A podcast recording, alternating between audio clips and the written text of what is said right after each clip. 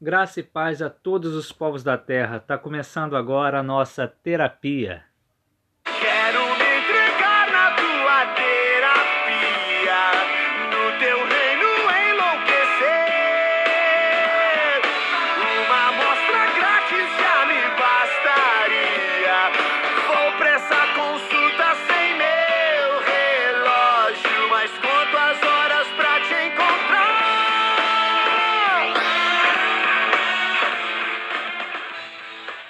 Para concluir a nossa série de Os Dez Mandamentos, hoje a gente vai falar sobre o último mandamento, que encontra-se em Êxodo, capítulo 20, versículo 17, que diz o seguinte: Não cobiçarás a casa do teu próximo.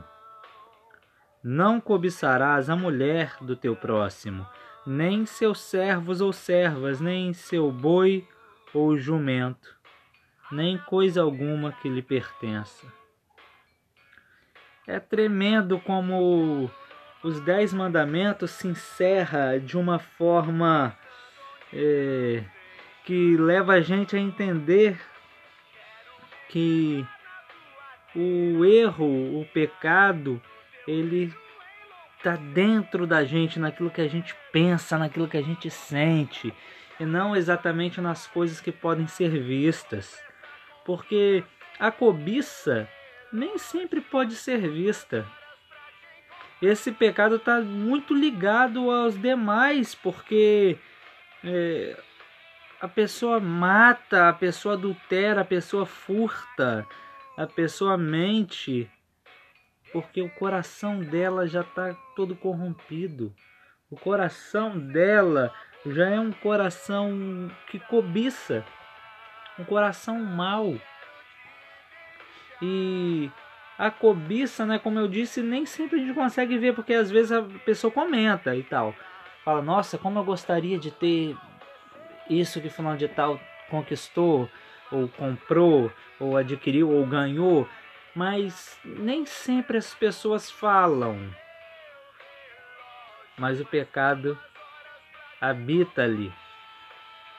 Então, isso esse último mandamento me dá embasamento para falar dos demais que eu falei anteriormente, dizendo que começa ali no coração, que ninguém aperta um gatilho sem ter matado a pessoa antes já no coração, que ninguém adultera é, sem ter tido desejo por alguém, que ninguém furta sem ter cobiçado.